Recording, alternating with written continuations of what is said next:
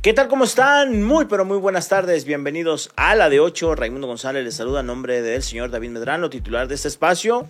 Que como ustedes saben, el señor Medrano pues tiene haciendo cobertura de selección mexicana que está participando en la Copa Oro y que hoy eh, la selección mexicana deja eh, el área de la Bahía, eh, donde estaban trabajando para viajar a Dallas, a Dallas, Texas, a donde va a tener su siguiente compromiso dentro de esta, de esta Copa Oro que, bueno, pareciera que México no tendría que tener problemas para, para seguir avanzando en esta justa hasta que se encuentre Jamaica o Estados Unidos, ¿verdad? Ahí es donde puede, puede complicarse un poquito, un poquito el tema. Pero bueno, la selección ahí está. Eh, decíamos, trabajando. Vamos a tener una entrevista que le hace el señor David Medrano a Guillermo Ochoa, eh, que es el líder de esta selección. Él y yo creo que un par más de jugadores son los que mueven la tenebra ahí con selección mexicana. Así que bueno, más adelante le estaremos presentando esta, esta entrevista. También hablaremos de los rojinegros del Atlas que el próximo domingo enfrentan a Monterrey. Hoy Benjamín Mora, técnico de los Zorros, habló muy temprano en conferencia de prensa. Eh, todavía no tiene claro quién, a quién va a utilizar en lugar de Brian Lozano. Hay que recordar que Brian Lozano fue expulsado en el partido contra Cruz Azul un jugador que le va a hacer falta a los rojinegros y bueno, en eso trabaja Benjamín Mora, quien hoy, por cierto, no le gustó que le hayan dicho o le hayan preguntado de cómo estaba el Mudo Aguirre, que si está lesionado o no. Eh, hay que recordar que el Mudo Aguirre fue en su momento intervenido de una hernia discal, pero pues hablan de que no hay problema, que está bien, pero Cruz Azul lo regresó porque algo vio que no le gustó y querían hacer un contrato pues con cláusulas especiales que el Grupo Legui no aceptó y el Mudo Aguirre terminó en los rojinegros del Atlas y debutó con la playera atlista haciendo un gol. Y vamos a escuchar más adelante también lo que señaló el Mudo Aguirre. Por cierto, esta tarde noche, o ya noche a las siete y media, eh, la selección mexicana sub-23 que dirige Gerardo Espinosa estará buscando el oro, el oro de los Juegos Centroamericanos y del Caribe que se están celebrando en El Salvador. Eh, van a enfrentar a Costa Rica como, como rival. También hablaremos de las Chivas. Todavía no está, ¿eh? Todavía no está el, eh, Eric Gutiérrez para jugar con Guadalajara. Por lo pronto no será convocado para el partido del próximo sábado cuando Chivas reciba a San Luis ahí en el Estadio Akron. Así que seguramente un par de semanas más puede ser que ya esté listo físicamente eh, Eric Gutiérrez recién llegado a las filas del Guadalajara. Así que de eso y más estaremos hablando aquí en la de 8. Pero antes de seguir, saludo con mucho gusto a Emanuel Cedillo. Emma, ¿cómo estás? Buenas tardes. ¿Cómo estás, Raimundo? Un placer saludarte y a todos nuestros amigos del público. Así como lo mencionas, Gutiérrez estará entonces después de un mes porque se irán a... de vacaciones. Físicamente lo tienen que poner a punto, amigo. Entonces yo creo que no va a participar en este torneo de... Quizá no, ¿eh? Quizá, no. Deberían dejarlo. para la segunda jornada ese sí, a mí me parece que lo ideal es que no tenga participación las primeras tres, bien esta pausa, ya ponerlo a ritmo y quizá ya en la Alex Cup pueda, pueda tener actividad. Esperemos, porque muchos aficionados ya se frotan las manos, pues hay que ponerlo a punto a este Eric Gutiérrez. Y sí, lo interesante lo que contesta Benjamín Mora en esto que mencionabas. Y bueno, ya le iremos tocando los temas, pero sí, sí, lo, para que me lo hacen enojar.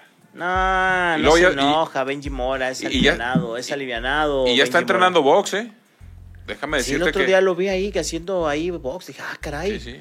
Dije, Rocky, no, era, pero era Benji Mora. Ahorita estará con nosotros el entrenador de Benji Mora al, rato. ¿Quién? Ah, o sea, Sena el, el, que, lo entrena, sí, sí, sí. ¿Y dónde ah, tiene ah. su gimnasio? ¿Dónde va? Su gimnasio está por Tesistán. ¿Hasta allá va? Hasta allá va, hasta allá va. Bueno, depende de dónde estés, te queda lejos o Sí, sí, pero... pero hasta allá va. ¿Pero cómo se llama? ¿Quién lo...? Sena Baeza se llama. Sena Baeza. Ajá. ¿Y es, es quien entrena? Es el que entrena a Benjamín Mora. Ahí, tengo el video de cómo está entrenando y todo. A ver, ponlo. Ahorita te lo, ahorita te lo, ahorita te lo ponemos. Sí, yo lo vi, yo lo vi, pero quizá muchas de nuestras, en nuestro auditorio que nos está viendo a través de Facebook Live y en nuestro canal de YouTube de JC Medios no, no ha visto, pero ven, ya está eh, dándole. Es un ejercicio duro, es un ejercicio duro, mucho cardio en el momento que te están preparando, pegar el costal, a la pera. No es, no es eh, nada fácil y sobre todo el golpear es muy hay que tener muy buena condición, muy buena condición para aguantar. Y bueno, Benji Mora ahí saca el estrés y saca el estrés de las preguntas que le hace. Por eso no se enoja. Es, es, es alivianado eh, mi buen Benji Mora, malayo, como se El malayo, el famoso malayo. ¿Cómo ves a la selección mexicana, mi querido Emma? ¿Ya confías o todavía no? No, yo todavía después de verlos contra Qatar, sí te quedan las dudas. Que también analizas lo que hizo Costa Rica en aquel, aquel partido contra Martinica y dices, ni cuál irle de malo. O sea, o sea, me parece que lo de Costa Rica y lo de México es el menos malo, va a ganar le metió cuatro goles eh, la selección de Martinica, seis anotados por Costa Rica. Sí fue muy triste lo que vimos defensivamente para un equipo, pero realmente cuando analizas trae más la selección mexicana a nivel ofensivo. Defensivamente tienen las mismas carencias, pero ofensivamente creo que México, a pesar de que nos quejamos de Santi y de Henry Martin, puede ganar la selección mexicana. El problema vendrá cuando le toca enfrentar a Jamaica, que es una selección más hecha, una selección más fuerte, pero para Costa Rica creo que no debería haber problema ni en la juvenil que va por la medalla de oro, ni en la selección que está disputando la Copa de Oro. ¿Pero a ti ya te convenció? La selección no me convence. ¿Por para qué? Pues, ¿No a- qué? a- Yo nunca me he subido a ese, ese carrito. Si ves el nivel de, de Honduras es muy similar al de Costa Rica. Son equipos que les gusta más atacar que defender, pero el problema de la selección mexicana es cuando se le cierran, cuando no hay variantes ofensivamente. O sea, me parece que sí, el, problema para la selección mexicana es que no hay ni un sistema, no saben ni a qué juegan. De repente, un día se ponen a atacar, otro día se ponen a defender. A Jimmy Lozano le toca un equipo que armó el anterior entrenador, que tiene ma- mayoría jugadores de defensiva. Entonces, esa, esa problemática es la que a mí hace que todavía no me convenzca eh, la selección mexicana. Todavía no me convence al 100% esta selección que, que ha presentado falta de continuidad totalmente. Y creo que muchos exceso de confianza, jugadores que, que vienen a hacernos el favor, realmente todo ese tipo de detalles creo que son los que afectan a la selección y que nosotros mismos seguimos pensando que somos una potencia mundial en este deporte. Las cosas sí tienen que, que cambiar de manera radical. ¿No? Sí, O sea, tiene, tiene que, juvenilmente, si tú analizas juvenilmente, las selecciones mexicanas han trabajado muy bien en los últimos 10 años, mientras que la selección mayor ha tenido un retroceso. Es esa problemática, ese punto, Raimundo, es el que tiene que, que analizar los directivos que están más preocupados por, por generar dinero, por darle la torre a la liga de ascenso, muchos problemas que, que van de, de base, tanto extranjero en la liga, de repente el no dar continuidad a jóvenes. Hoy, hoy la- el mayor reflejo de esta selección lo tenemos en la portería y en la ofensiva. Y hablamos en la portería que al Mundial pasado llevamos a tres porteros mayores de 35 años, uno hasta de 40 años, y no hay una renovación. Y de repente volteas a ver al fútbol mexicano y dices, pues ¿cómo quieres que haya porteros nuevos si la mayoría son veteranos de treinta y tantos años o extranjeros? ¿Cuántos jóvenes ahí tienen la oportunidad de estar en la portería? Son muy pocos. Hoy, la- en esta jornada pasada, tuvimos cinco jóvenes en la portería, pero realmente sabemos que de repente cuando lleguen los titulares los vamos a hacer a un lado. El caso, no sé si lo, si lo dejen a este portero curado del equipo Cruz Azul, que mostró cosas interesantes. Malagón, que es el otro proyecto, pero yo quiero ver a un Malagón ahora en su, en su temporada de consolidación. La pasada fue una sorpresa para todos nosotros ver a un Malagón sin presión. Hoy tendrá la presión de estar en las Águilas del América, porque creo que en Jiménez no tendrá competencia. Jiménez también nos ha demostrado ser un portero, un portero de poco nivel. Está el caso del regreso de Gudiño, que hizo una buena jornada. Vimos a Gibran Lahud, que es otro de los que podría estar en esas posiciones de la selección, que también nos dio una mala jornada porque el equipo pierde. Pero hoy en esta primera jornada por lo menos vimos a cinco porteros jóvenes en el fútbol mexicano. Pero. mm, es que. eh, me vino ahori- ahorita que comentas eso. Lo que. a- bueno, no, no sé cuándo lo habrá subido ese, este podcast. eh, Pablo Dibola que habló con el pollo briseño. Porque me, ac- me acordé de lo que comentas. Que decía el pollo que no importa. eh, o por qué critican el llamado de Guillermo Ochoa. Si, si- si no hay más. O sea, si hay en la mesa quizá nombres, ¿no? O sea, nombres de arqueros sí hay.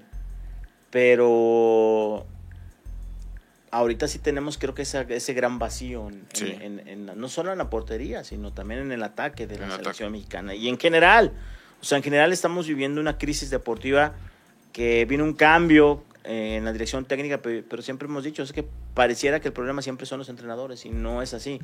O sea, no es así, no hay un cambio de fondo y solamente ponemos curitas, y ponemos un curita aquí, ponemos un curita acá, viendo a ver qué, qué puede resultar, ¿no?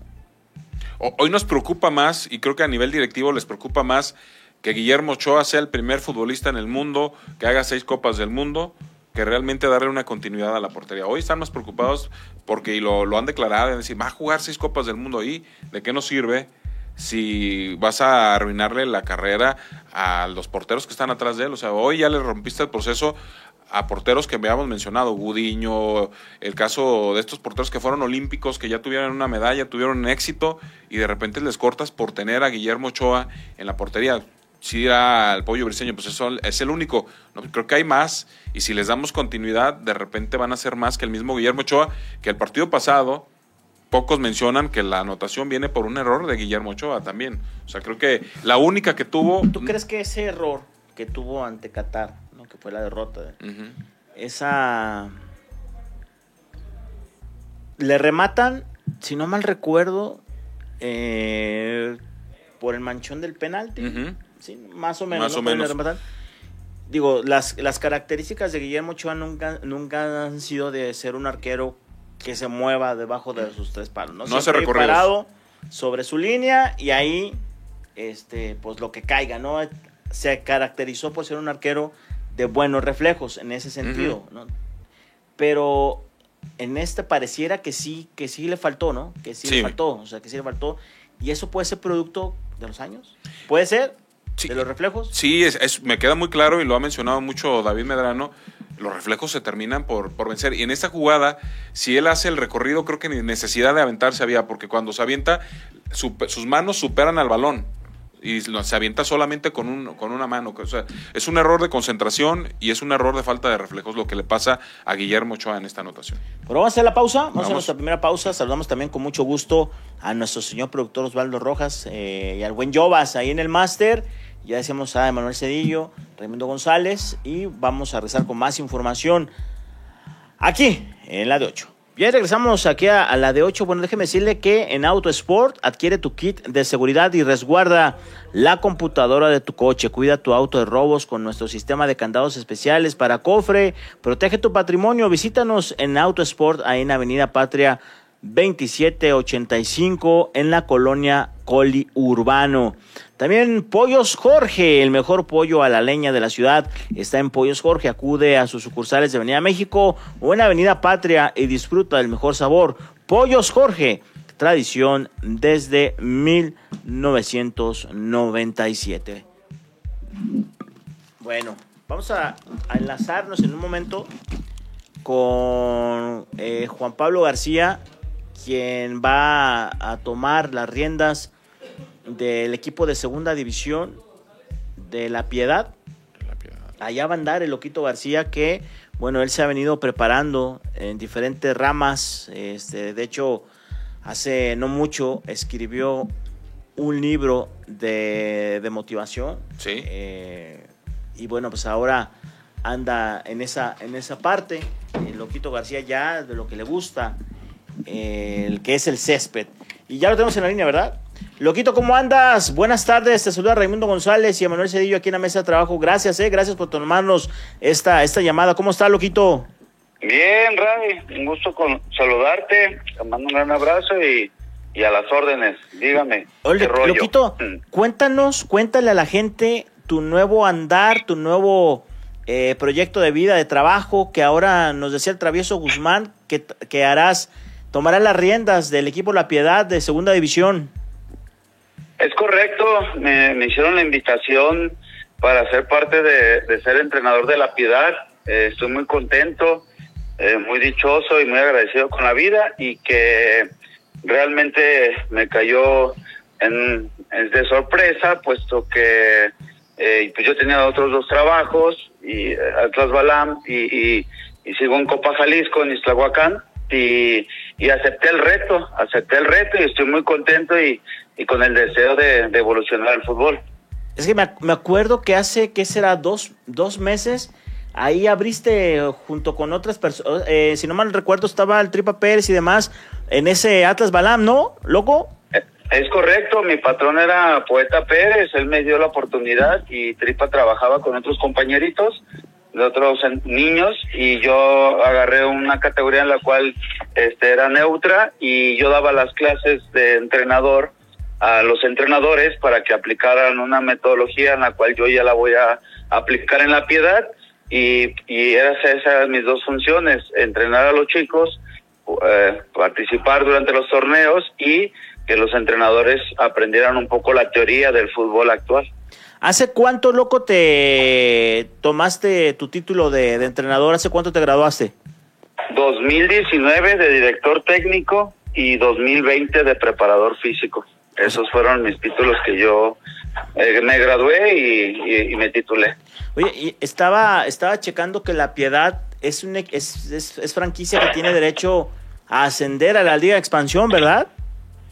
Es una franquicia eh, en la cual puede ascender, en la cual tiene todos los, los requerimientos casi cumplidos para ascender.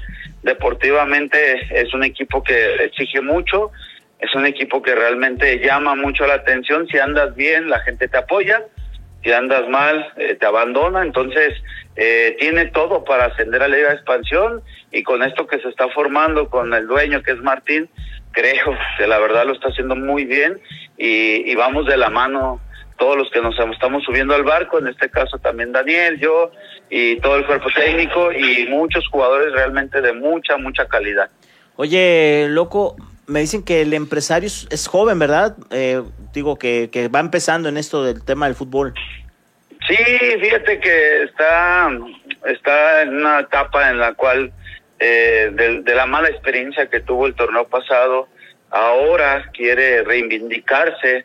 Y pues yo le digo de broma, ¿no? Que, que vístete despacio, que llevo prisa, le digo así, le voy a, le voy a ayudar mucho le voy a decir que vaya aprendiendo el fútbol, eh, eh, mucha, mucho diálogo tengo con él, eh, hay una broma ahí que, me, objetaron, en el cual dicen que los voy a entrenar muy poquito, y pues ya se me puso nervioso, ¿ves? Entonces, pues yo le dije que no pasaba nada, que con cuatro semanas el equipo lo, iba a poner a full, y, y ese ímpetu que trae, esa, esa, esa juventud, creo que es la que hay que aprovecharla para que sigan saliendo también así nuevos dueños y que escuchen un poquito nosotros, que, entiendan un poquito lo nuestro, que fuimos partícipes y que hoy estamos en otra etapa, porque esa parte es la que, eh, ese, ese vínculo que se, rompió en el fútbol y creo que para mí por eso el fútbol ha, ha, ha decaído y colapsado del fútbol mexicano, porque realmente no hay esos buenos diálogos directivos con, con entrenadores y es por eso que que lo tengo ahí de la mano siempre dándole buenos argumentos y respuestas para que tenga confianza, ¿ves? Oye, Loquito, ¿quién te acompaña en tu cuerpo técnico ahí en La Piedad? no, hermano, es que es lo que le digo a él de risa. Según iba a traer, iba a llevarme a todos mis aliados y al final no me llevé a nadie y luego ahí resulta que ya tenían a tres auxiliares y tenían todo, entonces no pasa nada. Eh, me dio risa y luego eh, entre bromas también me decía eso, que, el equipo no eh, se iba a armar y al final tampoco lo armé, entonces eh, lo tomo todo a la ligera porque así soy yo y soy de retos, entonces no llevo nadie de confianza, sí le, le, le, le puse en el dedo en el renglón a dos tipos, que es eh, Cristian Mora, que es un fisiólogo, y a, y a Rafa Cano, un psicólogo, pero estamos, estamos en esas negociaciones, pero realmente voy solo y, y con todo el kit armado. O sea que solamente vas tú como técnico y ya tienes auxiliares. Ya, tengo tres auxiliares, preparador físico, utileros, doctor y un fisiólogo allá, entonces eh, no pasa nada, te lo digo, lo tomo a broma, lo tomo para bien y es un gran reto. Entonces, eh, me queda solamente demostrarles eh, a ellos cómo se va a trabajar. Eso sí, eh, la planeación la hice yo, no la dejé que nadie la tocara, la hice yo, la planeación la voy a seguir haciendo yo y lo que yo diga se va a hacer. No es por mala onda ni ser autoritario, simple y sencillamente porque hay un hay una desfas en la teoría hay una algo desfasado en el fútbol y lo vimos, lo vimos Estados Unidos, México, nos ganaron por fuerza, entonces mi metodología va a la fuerza con un músculo fuerte y elástico y, y, y ahí es donde yo me, me, me, meto mucho a la fuerza y es por eso que los equipos que yo he dirigido le, me ha ido muy bien. Oye, Loquito, eh, ¿tú dónde estás haciendo los trabajos? ¿Entrenan aquí en Guadalajara o allá en La Piedad? Empezamos apenas el lunes, no hemos empezado por lo mismo, te digo, porque yo no quise apresurar los tiempos ni nada, y el lunes empezamos la pretemporada, el día 10, yo voy a estar yendo y viniendo por el proyecto que tengo con Copa Jalisco y, vamos a hacer una semana, semana y media de pretemporada, o sea, no se ocupa más y con esas, con esos días el equipo va a empezar a funcionar bien. Entonces mm, se entrenan en la piedad y todos vamos a vivir allá, pero yo con el proyecto que tengo de Copa Jalisco voy y vengo, estaré yendo y viniendo. O sea, en estas divisiones es difícil armar una pretemporada, es decir, como estaban estamos acostumbrados que la playa, la montaña, sino lo vas a hacer ahí en, en, la, en la piedad. Es, es que mi metodología es de campo, es donde se juega el fútbol, que es el campo, o sea, eh, todos los que se van a las playas y se van a, a, a las montañas, no sirve para mucho, o sea, sirve para hacer grupo, para empezar a entender, para ayudarte, cohesión grupal, eso sí sirve, pero para el estado físico que te requiere el fútbol ya no te sirve, en esas pretemporadas ya no te sirven, y yo puedo argumentarles por qué no les sirven, pero eh, es por eso que es la confrontación que yo tengo y, y pues el mote lo toman a mal de que estoy loco, pero no estoy loco, estoy estudiado y estoy argumentado del por qué las nuevas formas de entrenamiento ya deben de ser en la especialidad del deporte. ¿Y cuál es fútbol? ¿Y con qué se juega? Pues con una pelota. Entonces, ahí estamos y, y pues eh, ponderé mi metodología porque realmente todas las metodologías son extranjeras y es por eso que hay muchas dudas y es por eso que le quiero ayudar a Martín que vaya entendiendo el fútbol de otra manera. Sí sabe de fútbol, tiene un gran equipo, pero solamente la teoría en donde va a empezar a encajar nuevas ideas y nuevas formas de jugar a la pelota, ¿ves? ¿Quién, ah, digo, vas, ya nos decías que no llevas tu cuerpo técnico, pero ¿quién es tu equipo de trabajo, loco? Pues apenas los estoy conociendo, este, son tres, Cristian creo que se llama, la verdad yo soy muy malo para los nombres, no pero tengo tres auxiliares, ellos estuvieron ahí el torneo pasado en la piedra, el preparador físico estuvo ahí también y los utileros, entonces eh, ahí voy, la, la verdad siempre he sido malo en los, en los nombres, pero están, ellos fueron partícipes del torneo pasado y se quedan en el equipo, ¿ves? Para, pero a ti, ¿quién te acompañaba normalmente en tus equipos de trabajo? ¿Cómo los conformabas? ¿Quién te acompañaba a ti? ¿Quién era tu auxiliar? ¿A quién querías llevar allá a la piedad? Yo quería llevar a Tripa Pérez. Ajá. Y luego quise llevar a Negro Medina. Ajá. No se pudo.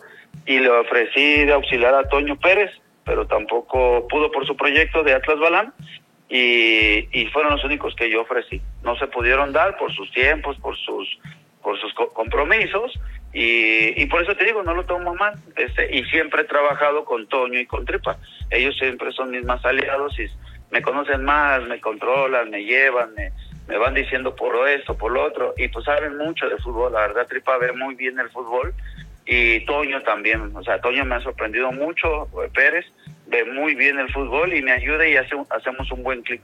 Entonces, eh, ya les había dicho que, pues que cuando me vaya a expansión o a primera división, pues no me tienen que decir que no, ¿verdad?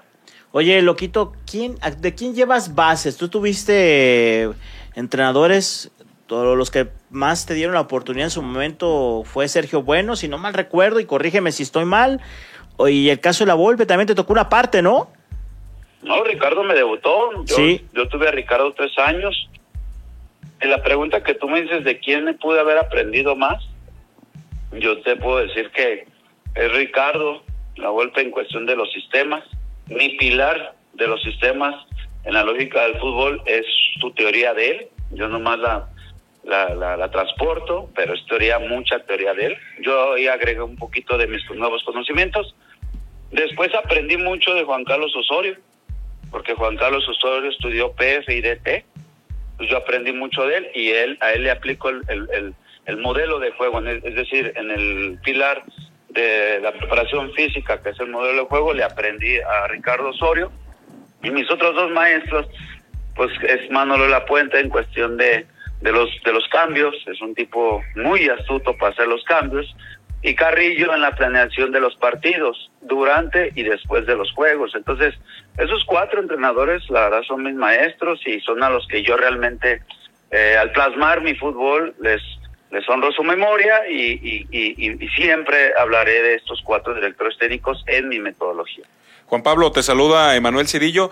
Mi pregunta es básica. El tema de la dirección técnica, hoy vemos mucho extranjero, o el regreso de muchos entrenadores veteranos. ¿Qué opinas de la falta de oportunidad que hay para el director técnico joven y la poca confianza que hay para, para el mexicano? Hoy vemos a un Gerardo Espinosa que está a punto de ganarse una medalla, que ya jugó con el equipo de Tapatío y tuvo buenos resultados. El, caso de Jaime Lozano, pero son pocos, pocos los entrenadores que tienen oportunidades, eh, mexicanos y jóvenes que tienen oportunidades. ¿Tú qué opinas al respecto? Lo que pasa es que se dice ser que el mexicano no está preparado.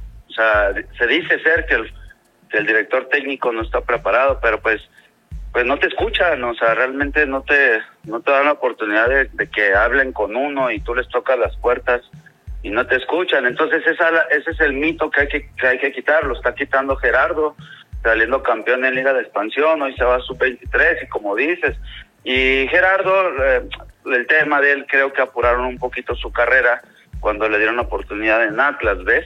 Entonces es por eso que, que después se desconfía eh, al director técnico mexicano, pero realmente si nos hablamos de fútbol, si sabemos de fútbol y plantamos el fútbol, porque yo hablo de mí, pues yo tuve que correr eh, las dos carreras, director técnico y preparador físico.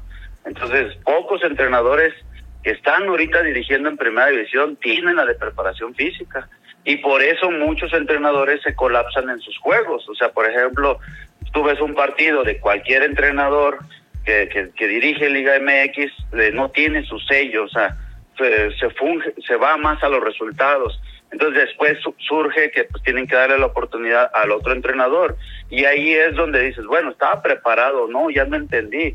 Y ese es, ese es el mito que hay que empezar a quitar ustedes nos pueden ayudar siempre y cuando tengan prudencia en, en, hablar bien de nosotros, ¿no? cuando sea necesario. Y, los medios también surgen un efecto secundario, porque después tú escuchas hablar los que están en plataformas y, y resulta ser que todo lo bueno es de los extranjeros, pero pues eh, hoy el colapso del fútbol mexicano lo manejan los extranjeros, más sin embargo quien está perdiendo todo es el fútbol mexicano. O sea, ahí yo ya no entendí por qué el mexicano pierde todo, más sin embargo ha manejado todo. El, de cinco o seis años para atrás ha manejado todos los extranjeros, desde representantes, desde entrenadores, desde jugadores, ocho en cancha y tres mexicanos.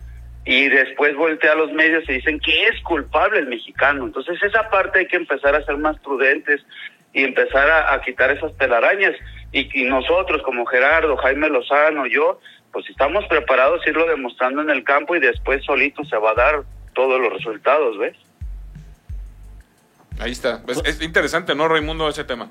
Sí, y sobre todo, loco, ojalá y te vaya muy bien en esta oportunidad que, que se te da de, de dirigir en, en, la piedad y a buscar, a buscar el ascenso a este equipo, mi loco. Pues muchas gracias que nos hayas tomado la llamada, amigo. Te mando un abrazo. Gracias, verás que sí. Eh, es mi única oportunidad, así somos somos de retos y no le vamos a buscar pretextos para no ascender y no salir campeón. Gracias, Loquito. Gracias, bendiciones. Hasta luego, buenas tardes.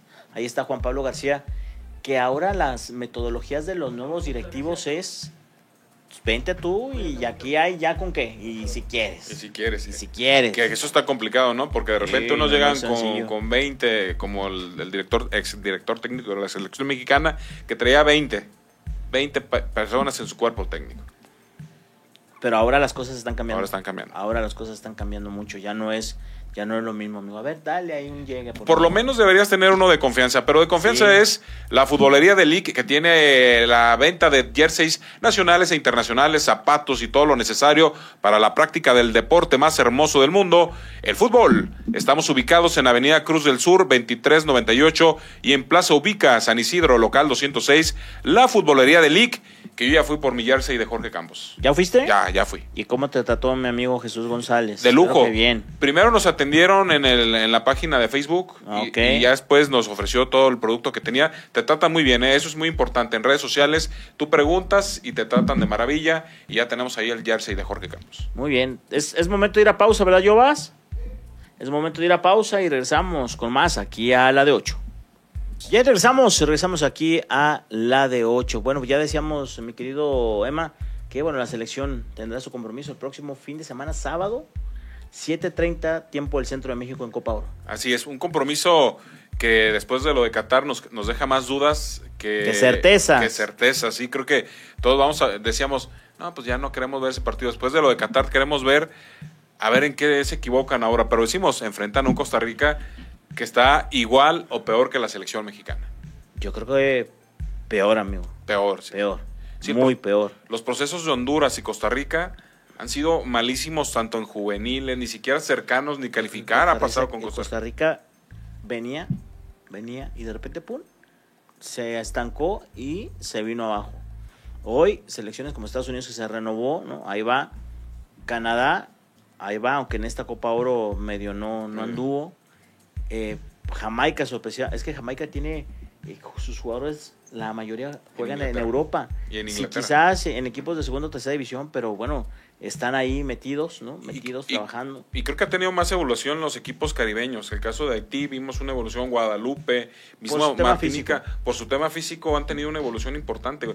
Guadalupe se queda al final eh, a un paso por, por que se equivocan y mandan a Guatemala a los cuartos de final, pero han tenido mayor evolución y, y creo que para esta eliminatoria, para la Copa del Mundo, que será entre ellos, será más fácil ver caribeños que centroamericanos en una Copa del Mundo, aparte de Estados Unidos, Canadá y México. Bueno, vamos a, a ver esta entrevista que le hace el señor David Medrano a Guillermo Ochoa, portero de la selección mexicana, que da... Al señor David Medrano y Villavilla, nos dice nuestro pechocho. Muy bien, nuestro productor. Vamos a escuchar esa entrevista que le hace el señor David Medrano y Villavilla a Memo Ochoa, cortesía de Tebasteca. Amigos de Azteca, ¿cómo están? Efectivamente, con Guillermo Ochoa, portero de la selección mexicana. Villavilla, ¿cómo estás? Qué gusto Bien, don. David Memo, ¿cómo anda el equipo? Eh, pues ya, eh, atrás quedó lo de Qatar y ahora pensando en Costa Rica. Gracias por estar con nosotros. Encantado de estar aquí con ustedes, como siempre, saludándolos. Eh, sí, así es. Creo que es momento de, de pensar en, en la fase buena. Eh, por supuesto que fue una, una fase de, de mucho aprendizaje, de, de autocrítica positiva para, para el grupo, de escenarios que nos podemos enfrentar ahora en estos en, es- en estas fases y, y pues ir fase a fase, ¿no? Que, que por supuesto no podemos adelantarnos a nada, que los rivales eh, nos van a exigir, como siempre lo ha hecho Costa Rica, entonces preparando ya el, el juego para, para ir por esa semifinal. Memo, hace menos de un año platicábamos en Girona, antes de, de- de Sudáfrica, y tú decías, quiero intentar el sexto mundial. ¿Sigues firme o ya cambiaste? No, no, no, sigo firme, David. No, no, porque voy a, cambiar. Yo creo que mientras siga esas ganas y después, eh, por supuesto, mientras lo siga defendiendo eh, día a día en mi equipo para, para ser convocado a, la selección, mientras siga mostrando el nivel para estar en, en selección, por supuesto que, que me voy a, lo voy a pelear, lo voy a ilusionar. Vamos a ver hasta dónde, dónde llega, porque la realidad, y esto le pasa a todos los jugadores, ¿no? Hay algo que, que, que, que es que, tengo un rival muy grande que, le, que le llega a todos, que es el, el luchar contra, contra el tiempo. Entonces, pues, ya veremos, ¿no? Yo de, de cabeza estoy, estoy muy bien. En Italia valoran mucho a los porteros de, de una edad eh, grande, ¿no? no les asusta nada. Entonces creo que eso, eso me ayuda porque me da mucha tranquilidad, me da mucha confianza. Eh, voy a seguir un año más en, en Italia, eh, peleando en una liga de, de máximo nivel y, y bueno, mi nivel y mi trabajo de día a día seguirá siendo de, de- de alta, de alta exigencia. Memo, ¿por qué todavía estábamos en, recuerdo, en Qatar, no había terminado la Copa del Mundo, y tú ya habías aceptado el reto de ir, de ir a Italia cuando uno pensaba que acá, en Estados Unidos, te, te iría mucho mejor económicamente, podías explotar más tu figura, te vas a Italia con la familia. Tiempo todavía de, de, de, de- de sufrir, de pelearla. Yo decía, oye, si Ochoa está consolidado, ¿por qué? Primero, yo creo que agradecerle a mi familia, mi mujer y mis hijos, que son los que me aguantan mis, mis locuras, eh, estas, estas aventuras, que, no es fácil porque los niños van creciendo y se van dando cuenta y te exigen eh, mucho más tiempo con, con ellos, vacaciones, todo este tiempo que, que estoy aquí concentrado, pero, pero vale la pena, David. A mí, a mí me encanta estar en la selección, eh, es un orgullo y un privilegio ser seleccionado. Y, y me gusta exigirme, me gustan los retos, me gusta sobreponerme a ellos y, y el sueño de, un futbolista tiene que ser el, estar en Europa, estar en, el máximo nivel, el, abrir la puerta a más mexicanos, el que más jóvenes mexicanos se, se contagien y estén en, Europa. Eh, es, el camino, es, la llave y, la única forma de hacerlo a veces es predicando con, el ejemplo. Y por supuesto, en, lo personal, fue lo, lo, que me hizo crecer, lo que me hizo mantener y, subir mi, mi nivel y, yo me siento bien. Entonces, afortunadamente, las, las lesiones me, me, han respetado hasta el día de hoy y eso ha hecho que, que pueda mantener ese, ese nivel eh, de exigencia, que, que, se me reconozca mi, mi trabajo fuera de, de México eh, en, en, en, grandes ligas. Entonces, eh, con los pies en la tierra y, es, y es la base, ¿no? Con, con humildad, con, con trabajo día a día, tratando de, de exigirte el máximo y creyendo que que, puedes estar en, en, las mejores ligas. Ya sin Andrés, sin Héctor, acá tú eres el, el gran líder de este equipo, Memo. Descríbeme los dos últimos años que han sido de un sufrimiento absoluto, de críticas, de fracasos, de que no quieren al técnico, de que se va. ¿Cómo has vivido tú particular? Tú, tú Memo, como líder de este equipo, ¿cómo lo has vivido? No, no va por ahí, David, no, de que no se quiera al técnico, no, eso no son decisiones nuestras, eh, son, son situaciones que son externas al jugador. Por supuesto que existen intercambios de, de, idea y de autocrítica, como debe haber internamente, ¿no? De, de alguna manera que, que algún jugador se siente más cómodo que, no se siente más cómodo, cómo podemos sacarle provecho, pero esto es positivo, no es negativo, no, no quiere decir que, aquí nosotros o, o, yo esté manejando las cosas para nada. Aquí lo que se maneja es que, por supuesto que, que si tú estuvieras al frente, buscarías que sacar el mejor rendimiento a los jugadores y te acercarías a cada uno de ellos. Entonces, eh, lo demás son cosas, son cosas fuera de, de nuestras manos. Por supuesto que que, cada entrenador tiene sus formas y tratamos de, jugar de la mejor manera como nos lo va pidiendo cada entrenador. Y en algunas te, va bien y en otras no tan bien. Entonces, eh, bueno, ahora en estos momentos de la manera que, que tácticamente, del sistema que maneja Jimmy, eh, los jugadores ya lo conocíamos, ya, ya sabíamos cómo se trabajaba, muchos de ellos se identifican con esta forma de jugar, por supuesto que ayuda, ¿no? Oye, Memo, eh, ¿Cómo sientes que es la relación actual tuya con el aficionado mexicano? Y sí me gustaría preguntarte por lo que pasó contra Jamaica en el Estadio Azteca, ¿no? Que de pronto eh, tocabas la pelota y, se escuchaban abucheos cuando has sido un jugador que en las Copas del Mundo y en partidos importantes la gente ha, destacado tu trabajo, ¿no? De pronto, ¿cómo, ¿cómo te has sentido en ese lado de que hay aficionados, hay personas que piensan que, que el lugar que ocupas ya lo tendría que tener a lo mejor un portero más joven? Bueno, mira, de lo que pasó en México, que, me lo echan a mí, no pasa nada. Yo estoy más allá del bien y del mal. Este, yo me he podido sobreponer a todo este tipo de situaciones y, no pasa nada, no entiendo el malestar de la afición por lo que sucedió. Eh, yo en lo personal creo que en cada momento he entregado el máximo para representar a mi país, hacerlo bien de la mejor manera cada que he visto esta, playera eh, eh, a nivel internacional, poner el nombre de México en alto. Entonces e, eso es quedarse con eso, ¿no? Yo creo que el mexicano puede estar tranquilo porque he, buscado representarlo de la mejor manera y va a seguir siendo de, esta forma. Lo, otro que mencionas, yo creo que esto es una selección nacional, ¿no? Lo mencioné por ahí, no es una selección sub-20, sub-23, sub-25, sub-30. Aquí mientras te encuentres en un buen nivel, en un, en un buen rendimiento, por supuesto que las puertas de la selección siempre van a estar abiertas, ¿no? Eh, eh, yo así lo he manifestado, me encuentro bien, hay ejemplos de, otros porteros a nivel mundial. Eh, ayer me con un taxista me decía, oye, este, qué bueno que vas a ir por tu sexto mundial, me da mucho gusto, era un alemán. Y me decía, oye, me dice, digo, bueno, ahí, la llevo ya a, mi edad, ahí va y sigo cumpliendo. Me dice, no hay problema, ahí está Dinosov, ahí está Buffon. Entonces, eh, en, el, en, el, mundo lo, lo, ven con mucha, con mucha calma, en Italia lo ven así. Eh, Nos decía Jaime que la gente te, te, idolatra. Este... Jaime estuvo allá visitándote. sí, sí, sí, sí. Sí, me tienen mucho cariño, pero todo esto, David, al final es, ha sido por trabajo. Entonces, yo creo que es la única llave y la manera de, seguir, eh, sin relajarse, sin creerse de más, con los pies en la tierra. Y voy a seguir así hasta seguir en selección, ¿no? por supuesto que, los jóvenes tienen que venir a, tocar la puerta, eh, como me tocó a mí, venir y, ganarme mi, lugar. Entonces, eh, mientras yo me sienta bien y los entrenadores tengan confianza en mí y sienta que pueda aportar a la selección, voy a seguir aportándolo en base a mi rendimiento, ¿no? Oye, antes de irnos este, despidiendo, David, eh, Memo, ¿Cómo ves, eh, tú que los enfrentas diario, ¿no? Sí. A Henry y a Santi. ¿Quién está más fino frente al arco de Guillermo Ochoa? ¿Cómo lo has, cómo lo has visto? No, no, no, bueno, a ver, eh, yo creo que los dos son, son jugadores con, con gran calidad, con, con mucho talento, eh, que tienen el gol en, en- el pie, el olfato goleador. Henry es un, es un jugador, ahora diferente, es un jugador ya más hecho, con más edad. Santi está en un proceso de ser un jugador di- distinto, de ser un jugador importante. Eh, hay, que, hay que llevarlos con calma, ¿no? Cuando juegan los dos nos sentimos tranquilos. Eh, hay que ir paso a paso.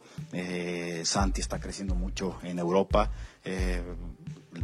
Y ha crecido bastante de lo que era en Cruz Azul y, y ojalá muchos jóvenes se vayan, ¿no? Porque ha tenido ese crecimiento en lo, en lo deportivo, eh, ha tenido ese crecimiento en, en lo mental, porque ha encontrado esa, esa paz mental también que es importante, tanto como la deportiva fuera de México, y es importante para que se desarrollen bien, ¿no? Y Henry ha encontrado esa, esa tranquilidad, ese equilibrio, ese balance, ¿no? Y, y- y yo creo que es lo que le falta a este grupo de, de selección, ¿no?